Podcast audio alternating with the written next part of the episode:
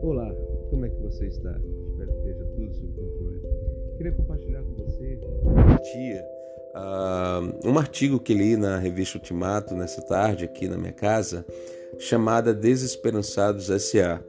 E ela é baseado né, na matéria que foi veiculada na CNN Brasil no mês de agosto de 2021, que traz um relato sobre um, grande movimento que está se tendo entre os jovens asiáticos, onde que esses não estão mais almejando a estarem buscando empregos que prometam é, salários melhores. Isso pelo fato de que eles estão exaustos, desesperançados por causa da grande carga horária de trabalho que se tem nesses países, inclusive na China. E eles estão recebendo o nome de desesperançados. Eu queria trazer para você o Salmo 138, no versículo 8, que diz: O Senhor cumprirá o seu propósito para comigo.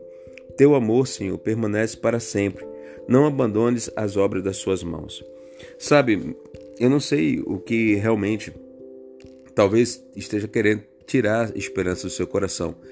Eu não sei o, o que se passa na sua mente, uh, qual é o desejo, o qual o setor da vida que pensas em desistir. Mas eu quero dizer algo para você nessa, nesse dia, nesse exato momento. O nosso Deus ainda continua o mesmo.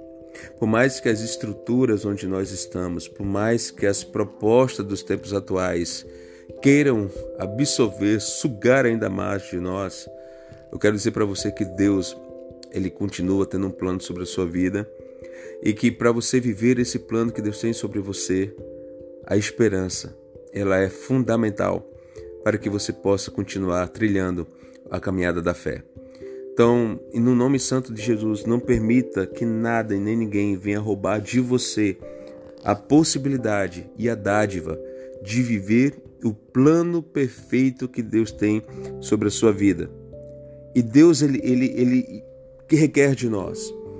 Ele espera de nós sim, de que possamos ter uma posição onde que a esperança no meio de um mundo caótico possa continuar inabalável e que possamos continuar confiando nele, que no tempo dele ele irá fazer algo grandioso em mim, em você e através de nós para a sua glória. Tá bom? Que Deus te abençoe, que a esperança do Senhor seja a tua força.